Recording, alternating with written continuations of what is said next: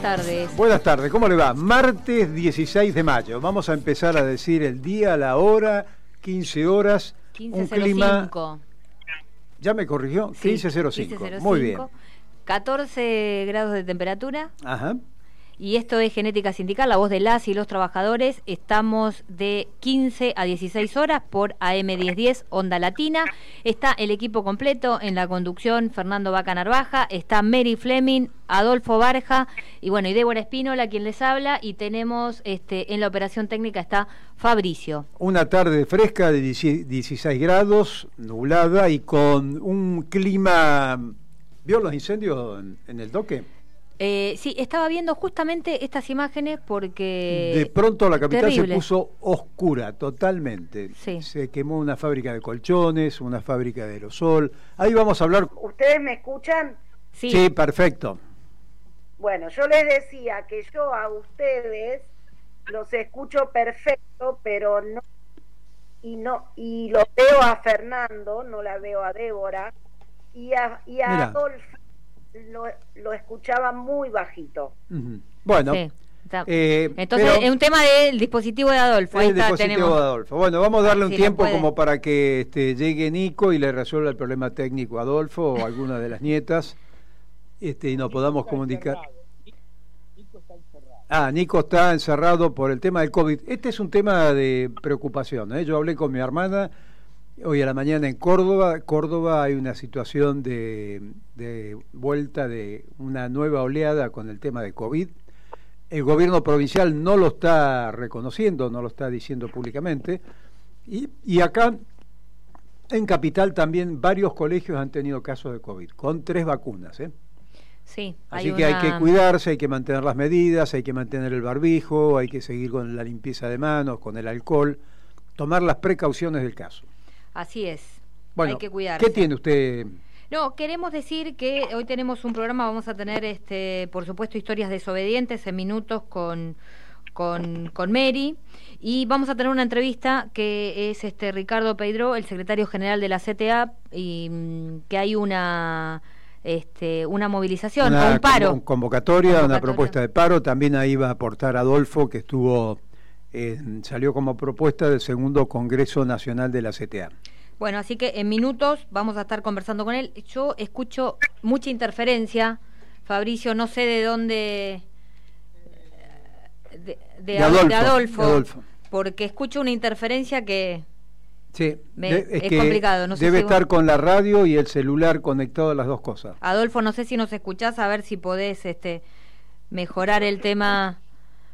Por- porque hay mucha... Sí, yo escucho como mucha interferencia. Sí, Sí. casi nada, Adolfo. Eh, te diría que cortes y te vuelvas a comunicar, a ver si podemos resolver O- o- ese tema. O que te comuniques desde otro dispositivo. No, No. no. Claro, acá me dice Fabricio que pueden ser los auriculares que estás usando en este momento. Si los podés cambiar o te O sacar. desconectás, claro. ¿Sí? Habla directo con el teléfono sin los auriculares. Perdón, pedimos disculpas, pero bueno, una cuestión de tecnología. Porque, a ver, bueno, como le Ahora cómo andamos. Ah, bueno. ahora sí, Ahora apareció, se ve que tomó ¿Y ahí me escucha mejor? ahora sí. tomó una tomó una taza de chocolate, algo que le dio fuerza. Bueno, Ahora lo escuchamos perfecto. Bueno, Bueno. perfecto. Bueno, en unos minutos vamos a estar conversando, como decía, con Ricardo Pedro, el secretario general de la CTA este, Autónoma, y nos vas a comentar eh, cuál es la situación de justamente para el paro de- del 24.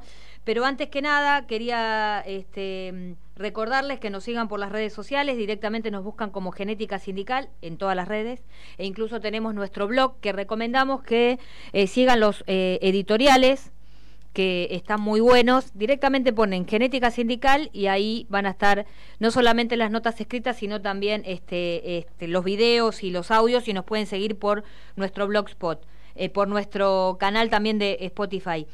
Y queremos decir que este, en el espacio de Huella Sindical también pueden seguirnos por las redes sociales, directamente poner Huella Sindical y nos pueden escribir también a huellasindical este, que y, también pueden hacernos llegar este, algunos episodios que hayan tenido o hayan sido testigos con respecto al tema de, de violencia y acoso en el trabajo. Quiero decir que hemos recibido varios y que ya eh, en este programa, en los programas siguientes, vamos a estar este, em, leyendo esos testimonios. Y la semana que viene vamos a tener a una compañera eh, entrevistándola con respecto a eh, lo que ha realizado la CTA, que ha hecho una guía para erradicar la violencia en el trabajo en conjunto con este, la OIT. la semana que viene va a estar conversando con nosotros. Una de las primeras este, centrales sindicales que ha trabajado sobre el convenio 190, ¿no? Claramente. exacto. Y queremos recordar que eh, simplemente eh, para mencionar y que nos hagan llegar sus testimonios que el, el convenio 190 es un convenio este, internacional que es muy importante y es muy importante que se tome en cada lugar de trabajo porque es un instrumento jurídico que por supuesto se acuerda ¿no? con los gobiernos, con los empleadores y también este, con los trabajadores y las trabajadoras, en este caso por supuesto a través de las organizaciones sindicales, y que al ratificarlo, ¿no? que quiere decir cuando se incorpora a la legislación del país, bueno, es legalmente vinculante y esto lo que quiere decir es que es obligatorio para las partes y esto es muy importante, ¿no? Es decir, un convenio lo que va a definir en este caso esta norma internacional, bueno, habla sobre por supuesto, ¿no? La libertad de asociación, el derecho al trabajo, el derecho a la negociación colectiva, etcétera. Y en nuestro país, en el año este 2019, bueno, eh, en junio más que nada, eh, la OIT aprobó este convenio 190 sobre la violencia y el acoso en el trabajo. Bueno, y es una herramienta que ayuda al conjunto de los trabajadores y las trabajadoras justamente a prevenir y sobre todo, ¿no? En esto pone el acento en la prevención para la eliminación de la violencia en los lugares de trabajo. Por eso es muy importante los testimonios y vamos a estar, este, les decimos, ¿no? Que nos cuenten si fueron testigos de alguna mm, de algún episodio de estas características o si fueron víctimas, que nos escriban directamente a huellasindical.com o a través de nuestras redes sociales que vamos a ir leyendo cada uno de los testimonios. Y también, por supuesto, vamos este, a entrevistar a, como esto, la, la, la, compañera que les decía, la central, se llama Julia, que es del Observatorio de la CTA, la semana que viene, que nos va a estar contando en qué instancias están en, referente, en referencia a este tema. Bueno, eso quería quería comentarles. Perfecto. ¿Qué tenemos? Historia de desobedientes. Mary. Música, maestro. Tenemos una música ahí de fondo. No, ahí. Tantas veces me mataron, tantas veces me morí sin embargo estoy aquí resucitando. Gracias estoy a la desgracia y a la mano con puñal porque me mató tan mal. Y seguí cantando. Fíjate que se Cantando al sol como la cigarra. Después de un año bajo la tierra igual que sobreviviente que vuelve de la guerra. Tantas veces me borraron. Bueno, estamos al aire. Mary. Hola. Entre usted, deme, deme una, una, una, una, un envión de ánimo comunicacional. Acá estamos con todo, creo que hemos solucionado el problema. Muy bien, usted perfecto. Este, nos, queda Mary entonces en su comunicación, veo que usted ha avanzado. Eh, le, hago una, una, ya que estamos improvisando, ¿usted eh, qué piensa de la propiedad privada? Ah. Sí, hubo una, ya sé a dónde apunta. Ya, ya sabe a dónde apunta. Eh, exactamente, hubo uno, eh, un economista. Eh, sí, pero un, santo economista. Un santo economista, ah. Roberto Centeno, que dijo unas declaraciones terribles, bueno, hizo unas declaraciones terribles en función de lo que dijo el Papa sobre la propiedad privada. No me diga, a ver. Sí, ¿lo tenemos? Vamos a escucharlo. quiero la opinión de este sindicalista portuario. Sí, sí. Pero escuchemos, escuchemos, ahí vamos. Roberto, quiero ponerle un vídeo de su santidad el Papa donde pone en duda de que la propiedad privada sea un derecho fundamental. Escúchelo y en un minuto me lo comenta. Escuche. Siempre junto al derecho de propiedad privada está el más importante y anterior principio de la subordinación de toda propiedad privada al destino universal de los bienes de la tierra y por tanto el derecho de todos a su uso. A veces al hablar de propiedad privada olvidamos que es un derecho secundario, que depende de este derecho primario que es el destino universal de los bienes. ¿Qué es eso del destino universal de los bienes? ¿Y por qué la propiedad privada depende de este derecho que no lo conoce nadie, del destino universal de los bienes? Bueno, eso del destino universal de los bienes es... Eh, bueno, vamos a ver. Me has dicho que dedique un minuto. Un minuto, tiene usted un minuto, tenemos que ir a otro tema. Este tío, este tío, eh, este, este indeseable, eh, porque es un indeseable, es un montonero y un estalinista. Y por lo tanto, mm, mm, lo que está haciendo es describir las doctrinas de los antiguos comunistas y de los montoneros, porque es simplemente el anticristo. Y no hay más que hablar del asunto. ¿Qué vas a esperar del anticristo? Que defiende, defiende lo que defienden eh, los, los, cubanos, lo que defiende, lo que defiende, lo que defendía Chávez en, en, eh, en Venezuela, expropiese este tío está diciendo lo mismo. La propiedad privada no tiene ningún derecho. La gente eh, que se ha dejado las cejas eh, porque, por tener algo, eso pertenece a todo el mundo y lo pueden coger. Expropiese. Es lo que está diciendo este miserable montonero que es el anticristo y que han nombrado papa, no sé muy bien. Bueno, terrible. ¿qué hacemos con este hombre? Pero le dijo el anticristo. Sí, sacó el pasaje directo para esta reunión de las Américas que está este, haciendo, promoviendo el presidente de Estados Unidos, Biden, que deja fuera a Venezuela, Catamarca, Nicaragua y Cuba, los demonios del continente. Así es. Este, ¿Qué opina usted, Adolfo, de esta... Primero, qué que, importante que son los montoneros, ¿no? Primer tema, para que se toque así a esta altura de la vida. Y segundo tema, te quiero decir que este, este comentario lo había escuchado y se lo mandé a unos compañeros portuarios de la IDC españoles y me decían, ¿y este bruto de dónde salió? decían. Así que imagínate vos lo que puede pensar un, un laburante de este, ¿no? Y qué falta de respeto al Papa, ¿no? Vos viste que la derecha no tiene problema en faltar el respeto, a, una, a, un papa. Si nosotros decimos algo de cualquiera, somos irrespetuosos o un montón de eh, asesinos, cualquier cosa nos pueden decir. Sí, yo creo... Este bruto, este bruto le dice al Papa que es anticristo. Es un pelotudo, la verdad. ¿no? Eh, se olvidó de un tema, ¿no? Porque eh, esto de, las, de, de la propiedad privada como un derecho secundario subordinado al derecho universal de los derechos de la tierra, se olvidó que eso está eh, en, la esencia del peronismo. Tendría que haber dicho peronista, montonero, para, para caracterizarlo bien. Hay que mandarle algún librito de conducción política o el de derecho a los pueblos, este, que, para que sea completo, ¿no? Porque es una buena radiografía. A mí me gustó. Sí. ¿Te gustó? Eh, el, tema es que, bueno, va contra el Papa porque, bueno, tiene una opinión contraria a sus propios intereses, ¿no? Es mi ley. Es, mi ley, es mi ley. Es mi ley. Este, es, eso, es lo que intenta hacer mi ley acá en la Argentina, ¿no? Cuando dice que eh, vio que ahora va, cae otro ministerio más, ¿no? Sí, pero yo te voy a leer una frase muy chiquita, que acá ah. me lo separé, porque me ah. gustó mucho. De, este libro, La Casa en el Árbol, que va a, tono con esto que acabamos de escuchar. Dígame qué es el libro. La Casa en el Árbol de Dolores Araya, que acá ustedes estuvieron presentes, que fue una, historia desobediente que nos trajo Mary, que incluso... Exacto, lo pueden, este, por supuesto, eh, volver a escuchar en nuestras redes sociales, en nuestro blog, ahí está la nota y está la descripción de, de este libro, que la verdad que es muy, muy, muy emotivo.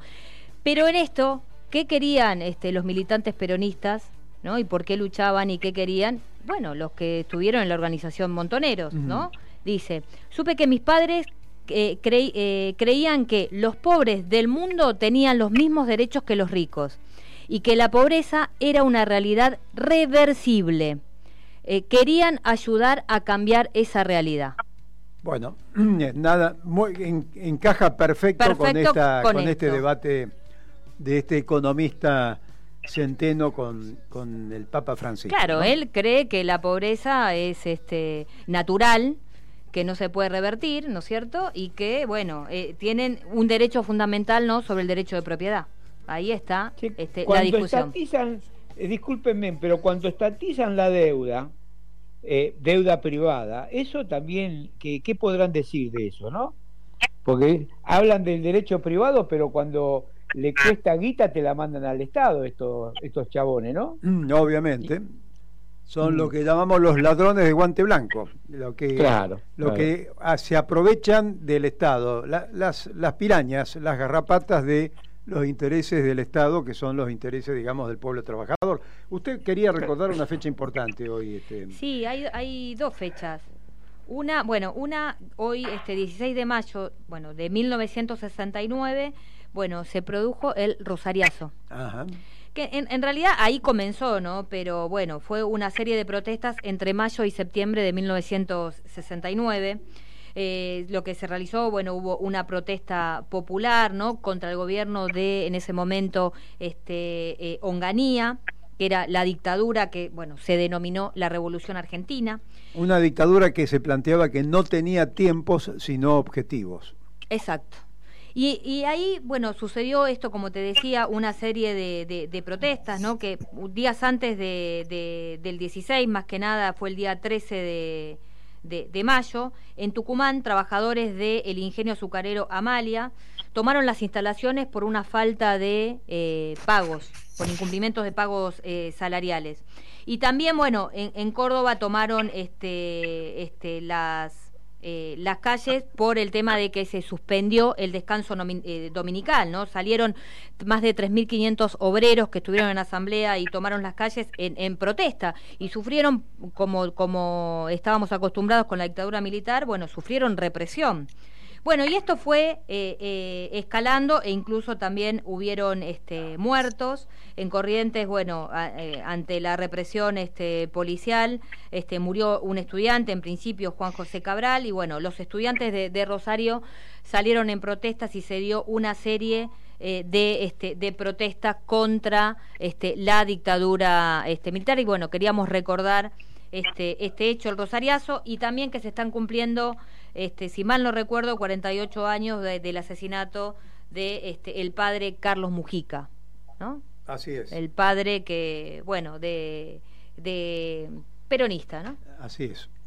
Un, eh, sacerdote comprometido con su pueblo, que trabajó mucho en la Villa 31, de la cual tiene este, un, reconocimiento y un, y un homenaje este, permanente, ¿no? Así que bueno, vamos a Vamos a cortar, vamos a poner música, hay mucho ruido en los eh, teléfonos, este, hay que cortarlos y vemos en el segundo bloque si nos podemos comunicar mejor. Dicen que se viene una tormenta, que la calle está desierta, que tenemos que dormir. Dicen que el peligro nos acecha, pero el peligro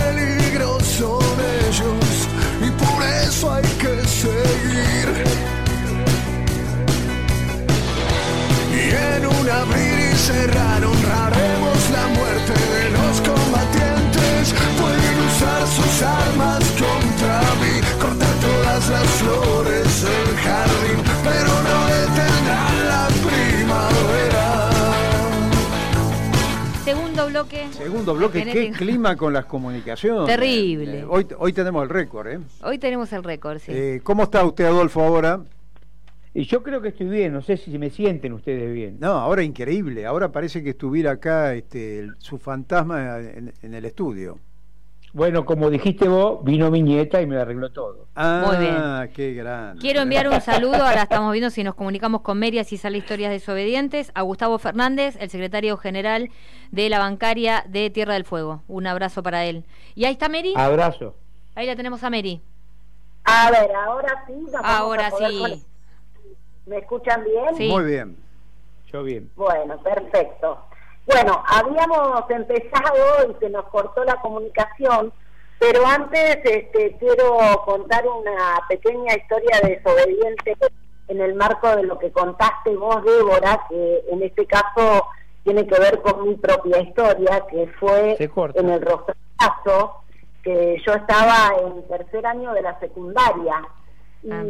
estaba en un colegio de monjas y cuando empezó a producirse toda la movilización impactante que se produjo, especialmente ese día, que ahora no me acuerdo exactamente si fue el 16 o el 19, eh, mi hermana, que es la mamá de Dolores, eh, con dos compañeras más, empezaron a venir por las aulas, ellas estaban en quinto año, y a decir... Eh, la policía y el ejército está reprimiendo, tomemos el colegio.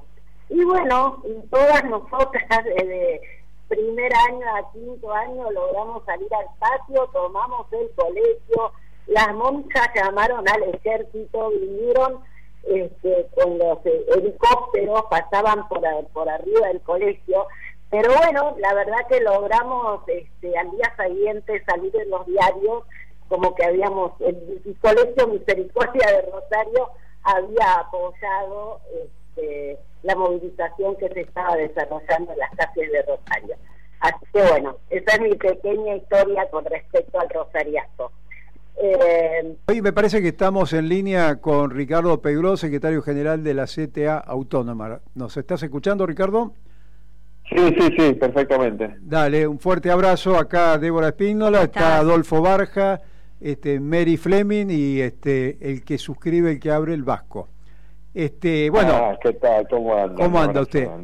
Escúcheme, eh, hay una noticia importante que sale como resultado de un segundo Congreso Nacional realizado por la CTA recientemente, que es el día 24 de mayo. ¿Podés contarnos un poquito? Sí, exactamente. Eh, el, el, Congreso fue se puso a consideración, porque se venía discutiendo en todo el país, en la mesa ejecutiva, en la Convención Nacional de la CTA Autónoma, eh, se puso a consideración y se aprobó una jornada de lucha con paros, con paros y movilizaciones, va a haber paros y movilizaciones para el 24 de mayo. Eso lo hacemos con las organizaciones que venimos construyendo, que hicimos una contra, contra el Fondo Monetario, que venimos construyendo los espacios de, mm, comité de, de, acreedores, digamos que somos los acreedores, que la deuda la paguen los que la fugaron. O sea, con todas las organizaciones, haciendo va a ser una cuestión en soledad de nuestra de nuestra sociedad autónoma, sino que venimos reuniéndonos y vamos vamos a ese paro.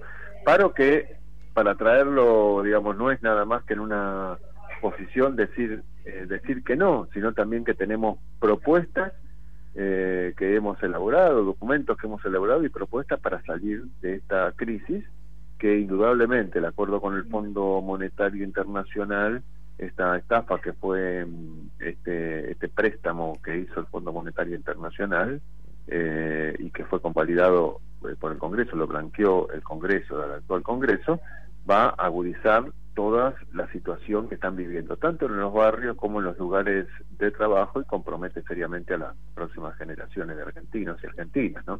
Así que vamos a ir eh, a ese paro con movilización para el 24, no solamente para decir que no, sino para proponer qué cosas estamos planteando. ¿no? 24 de mayo próximo a la este 9 de julio de Avenida de Mayo a las 11 horas de la convocatoria, ¿no? Y de ahí hacia el Cabildo. Ahí es ese cabildo, es un, bueno, un hecho simbólico previo a la fiesta patria, el gobierno patrio, que tiene, tiene, también su, su simbolismo, porque nosotros creemos como trabajadores y trabajadoras que eh, la participación, profundizar la democracia, es eh, con la amplia participación de todos los sectores, especialmente de los sectores más vulnerables, los más afectados, que no sean solamente los grupos económicos que nos vienen gobernando de hace tantos años, profundizando esa democracia va a ser como se afiance la soberanía eh, y verdaderamente podamos vivir una, una verdadera independencia, ¿no? En un país soberano. Así que en ese, en ese sentido, pero más allá del símbolo también, nosotros lo que queremos es revertir una situación eh, por la que vivimos, ¿no? Los niveles de pobreza, indigencia, por más que se hagan esfuerzos y se hacen esfuerzos de sectores del gobierno para eh, para salir de esta de esta situación, eh, también tenemos que mostrar unidad del campo popular para tener un volumen político y suficiente poder para evitar que vuelvan los responsables de esta situación, ¿no? Porque la paradoja es que esta situación creada en esos cuatro años del gobierno de Macri, más allá que viene arrastra hace tiempo, pero se profundizaron, tiene la paradoja que por ahí en la alfombra roja, si sigue con este con este ajuste, la alfombra roja para que ellos vuelvan, ¿no? Entonces, en ese sentido, creemos que tenemos que tener el mayor volumen eh, de unidad posible, ponernos de acuerdo en trazos gruesos con los pequeños y medianos empresarios, con los eh, trabajadores de las cooperativas, con los trabajadores formales, con los, los, territorios, para mostrar una unidad, la unidad que muestran los sectores de poder a la hora de plantear los ajustes. Así es. Adolfo, ¿vos querías hacer una pregunta a Ricardo? Sí, eh, eh, mira Ricardo, hola, ¿cómo estás primero Ricardo? ¿Todo bien, no? ¿Cómo andas, Adolfo? ¿Bien? Ahí vos sabés que en algunas frases de Perón decía que, porque ya vivía, había vivido esto, y decía que eh, no era tan difícil solucionar los problemas si eh, las multinacionales, los poderes concentrados dejaban de robar. Eh, porque el problema más grave que tenemos es lo que roban a nuestra patria, por dónde se van los granos, por dónde se va el oro, y lo planteaba claramente. Y también planteaba de que la única solución que se podía tener también es con el apoyo de la gente. Ahora, reflexión, digo, eh, mi gobierno, que uno banca, como dijiste vos, eh, hay parte del gobierno que, que, que sí votó estas leyes, pero, pero que por ahí no entienden que esto lo tienen que pagar aquellos que hicieron la deuda esta pareciera que parte, parte del gobierno tiene miedo a las multinacionales y a las transnacionales. ¿A vos no te parece que le tienen que empezar a tener miedo al pueblo? Por eso me parece muy buena el tema de hacer un paro y movilización, pero el pueblo tiene que decir estas cosas y me parece que está bueno como lo, como lo planteó el Congreso, ¿no? De no solo ir para decirle a la deuda externa, no, que la paguen aquellos que le hicieron, sino también por el río Paraná, por el dragado del canal Magdalena, por las tierras. Por eso, eh, eh, a mí me parece buenísimo lo que ha pasado en ese Congreso y, lo, y la postura de nuestra CTA. ¿eh? Así que bueno, felicitaciones por eso, Ricardo. Bueno, sí, sí, bueno, vos sos también parte de eso y es tal cual lo, lo planteas vos, ¿no? nosotros también, ¿te acordás? Hace poco hicimos la movilización cuando había salido la el índice de marzo de la inflación. La marcha hacia la Copal, ¿no? Eh, exactamente, exactamente, bajo en la marcha hacia la, eh, hacia la Copal, donde nosotros, ¿por qué hacemos la Copal? Para marcar que hay que actuar sobre verdaderamente esos formadores de precio que son los grandes grupos. Y hay que, los formadores de precio en toda la cadena de valor, con la participación de trabajadores, trabajadores cooperativas. visibilizarlos. Claro, exactamente, porque si no, queda como, como si la inflación fuera, no sé, un mandato, ¿viste? Cuando te hablan del mercado, es algo intangible. Algo difuso. Eh, claro, y tiene nombre y apellido esas cosas. Vos cualquier acuerdo que haces, tanto en el Consejo del Salario, que nosotros no, le votamos a favor al último, ¿no? Pero todo lo que sea en el Consejo del Salario, que están sentados esta gente, lo que puedas acordar con paritarias, que te tenés que sentar con, con esta gente, te lo dinamitan a los pocos meses no a los pocos meses, a la semana, te lo dinamitaron porque ellos, parte de sus ganancias, la inflación es parte de las ganancias de ellos. Entonces, eh, en ese sentido, si no se actúa con decisión sobre esos grupos, eh, no hay forma y hay que enfrentarlo.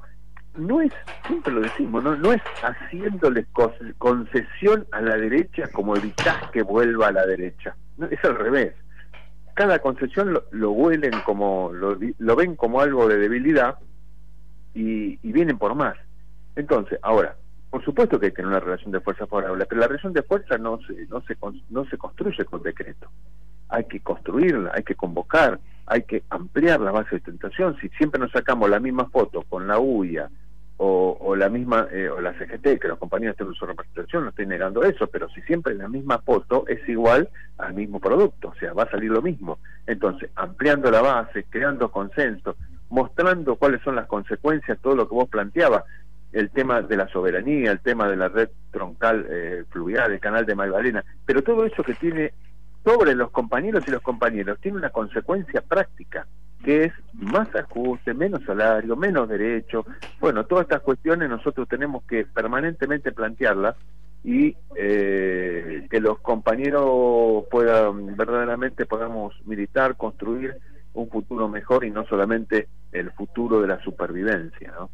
Sí, esta, esta consigna que tiró la CTA en su momento, que era los deudores, los fugadores y los formadores de precio, son exactamente lo mismo, tienen el mismo apellido, son esas empresas de capital concentrado, diversificado de la oligarquía argentina. Son los responsables. O sea, deuda, fuga y precios tiene una relación directa, ¿no? Es así, es como construyeron, como construye este país es como construyen la desigualdad. Eh, eh, la, eh, la, desigualdad construida está basada en lo que vos, en lo que vos planteás, ¿no? Tiene toda una toda una relación y lo, lo que esa estafa que fue lo del Fondo Monetario Internacional, si uno cuando dice que paguen los jugadores es porque verdaderamente lo que entró se jugó.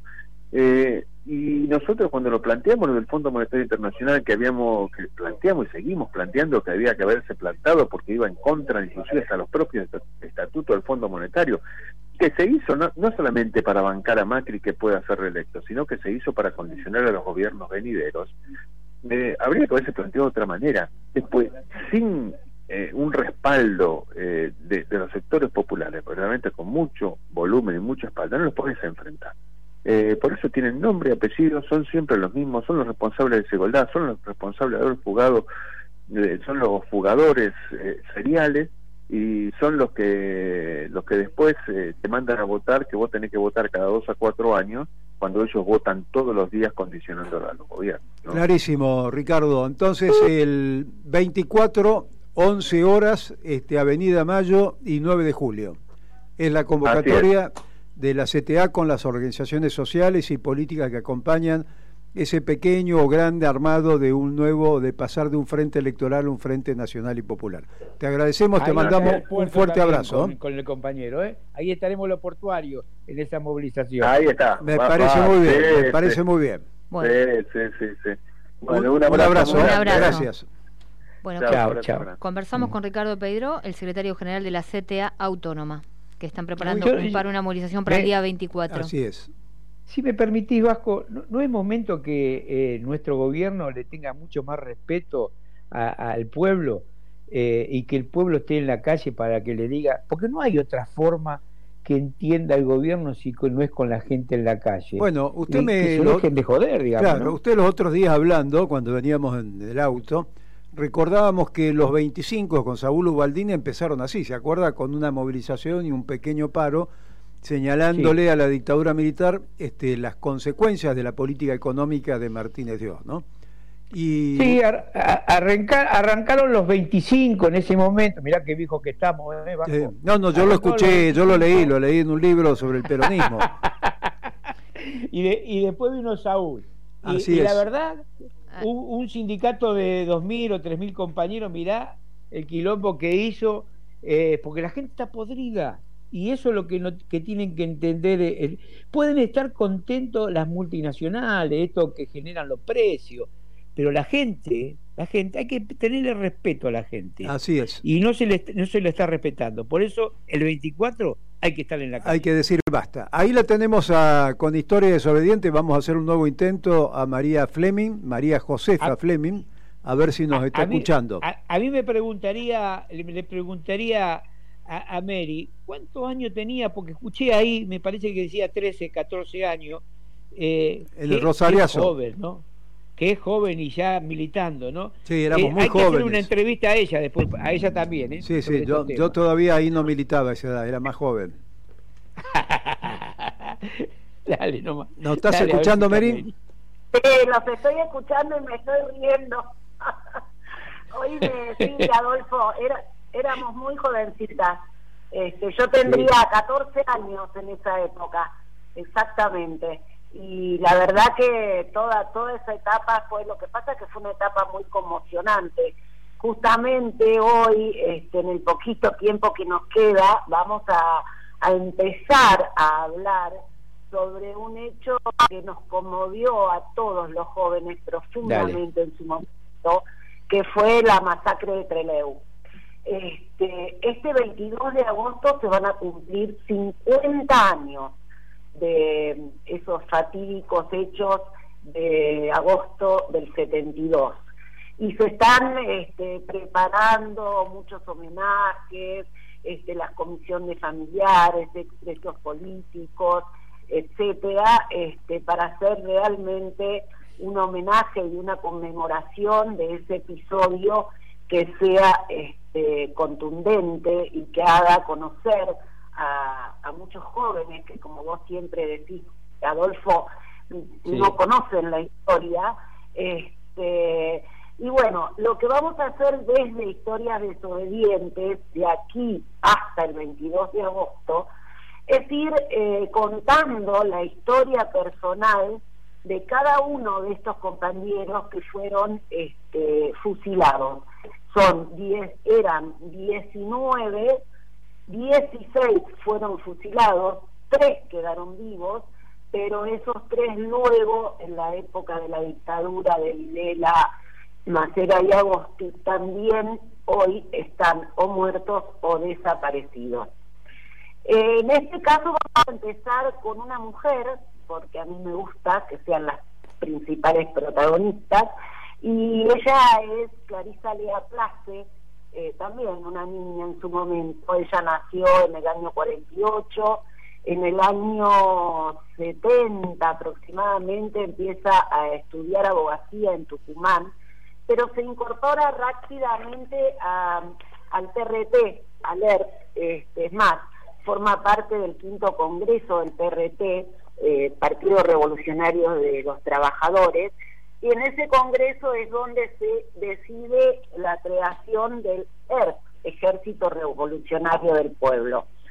Ella en enero del 71 la detienen porque participa en un reparto de comida en un barrio muy pobre de Tucumán y la llevan a la cárcel del Buen Pastor de Tucumán ahí este, se produce una fuga, donde ella se fuga junto a varias compañeras más, este, la fuga la, hacen desde afuera los compañeros, este, concretamente Mario Roberto Santucho participa en esa fuga, no es un intento, ellas se fugaron realmente, y al poquito tiempo cae detenida otra vez y directamente ya la consideran de máxima peligrosidad y la mandan a Devoto. En la cárcel de Devoto, eh, lo que quiero contar son estas cosas, estos pequeños detalles que a vos tanto te gustan, Adolfo, de la vida de nuestros militantes, que como que la marca, eh, ¿cómo era? ¿Cómo era la, la mística de esa época, no? En junio del 72, se hace una huelga de hambre en todas las cárceles del país. Y la huelga, el objetivo que tenía era para que se termine con la famosa cárcel esta del buque Granadero, que era tremenda las condiciones en que se vivía en ese buque, y entonces se hace una, una huelga donde participan todos los presos políticos del país. Eh, ella justo recibe la visita de su abogada, y su abogada tenía un sándwich de jamón y queso. Y ella, sin darse cuenta, se empieza a comer las migas. Cuando la abogada termina el sándwich, se empieza a comer las migas. Cuando se da cuenta y vuelve a donde estaban las compañeras en la cárcel, este, le dice que tiene que ser sancionada porque se comió las migas y no cumplió con la huelga. Y las compañeras le dicen, no, escúchame, fue una cuestión en que no te diste cuenta. No, no, no, yo debo ser sancionada. Entonces, ella se autosanciona diciendo que el primer día que levanten la huelga, ella no va a comer. Y efectivamente eso es lo que hace. Bueno, como casi todos sabemos, es una de las masacradas, este, fusiladas esta noche, esta madrugada. increíblemente, porque esta historia también se repite con muchos familiares, el 22 de agosto del 76, es decir, el primer 22 de agosto de dictadura militar, de la nueva dictadura militar, este, su casa fue dinamitada y un mes más tarde su padre fue fusilado. Es decir, realmente una historia muy conmovedora y así pasó con muchos compañeros realmente. Así que nuestro sencillo, pequeño y sentido homenaje a presente. Bueno, muchas gracias Mary, seguramente vamos a... Son historias fuertes, va. Tenemos historia fuerte, tenemos 19 compañeros para recordar, ¿no? De acá a los 50 años de Treleu. Eh, sí, sí. no solo historia, qué convicción, qué convicción que tenían esos jóvenes, ¿eh? Quiero... bueno.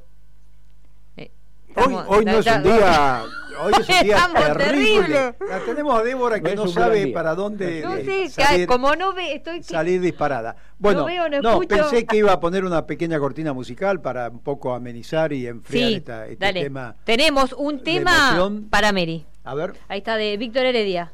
Sí.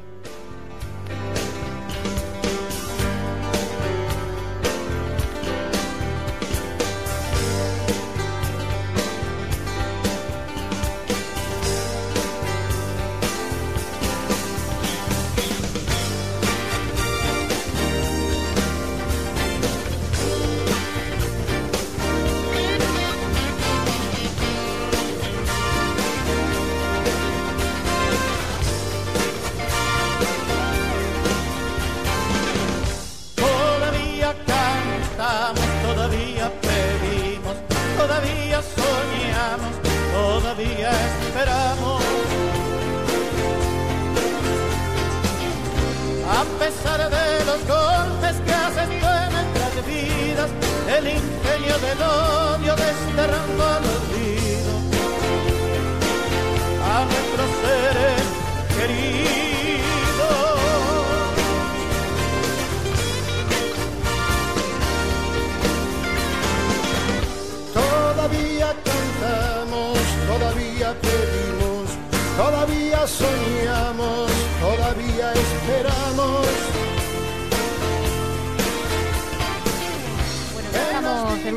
Minutos. Un, temazo, ¿eh? uno, se quedaría escuchando lo, que, decir algo, Si usted me permite. A ver. Eh, no es solo los micrófonos nuestros, sino desde ahí no se sentía muy bien la música, ¿eh? así que es general, me parece. ah, usted nos está criticando a nosotros, ahora está devolviendo, está devolviendo, se da vuelta la tabla, dice usted, ¿no? Muy bien.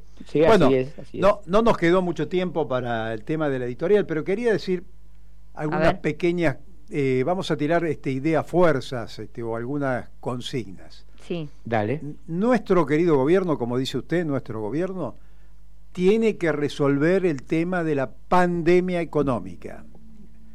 Pandemia económica. Tenemos una situación económica en nuestro pueblo que es inestable, que está en una situación, está esperanzada en que nuestro gobierno lo pueda resolver.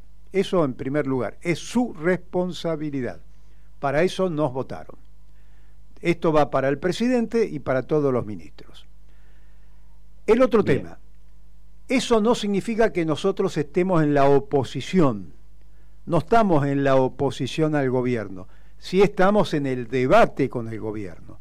Y si no debatimos con el gobierno, no vamos a encontrar la claridad para salir de esta situación. Quiero decir con esto que no basta que putiemos las cosas que nuestro gobierno no hace bien, o demora en hacerlo, o es ineficiente en hacerlo. Tenemos que generar las propuestas de salida en ese debate. Es decir, que el debate significa no solo señalar lo que hay que corregir, sino decir cómo hay que hacerlo. Es decir, qué hacer y cómo hacer es un poco la línea de trabajo. Es cierto que nuestro gobierno tiene dos modos de ver la economía. Mm, Uno, de acuerdo con el Fondo Monetario Internacional, que no es la nuestra, y dijimos claramente hace más de un año por qué no es la nuestra. Hay 23 acuerdos firmados con el Fondo Monetario Internacional que terminaron desastrosamente para nuestro pueblo y para la Argentina en concreto, para nuestro país. Estamos repitiendo la historia. Y otro sector que ve que hay otra salida al tema del Fondo Monetario Internacional. Y señalamos concretamente, si uno le pide, le exige a las exportaciones brutas de la economía argentina una tarifa del 3%, con eso pagamos el Fondo Monetario Internacional más rápido de lo que pensamos. Y no requerimos ningún préstamo y además de pagarle al fondo, fíjense lo que estoy diciendo, pagarle al fondo, ¿eh? este, casi conservador, y sacarnos el fondo de encima. Si no nos sacamos el Fondo Monetario de encima, repetimos la historia de esos 23 acuerdos que terminaron en situaciones de inestabilidad política del 2001 y del que se vayan todos. De eso está viviendo y está chupando nuestra energía, nuestra sangre, estos Miley que hoy tenemos, que como este, este, gallego Centeno decía del Papa Montonero. Nada más, muchas gracias y dale linga, se nos fue el programa. Se nos fue el programa, hasta la semana que viene. Gracias. gracias, un abrazo para todos. Queda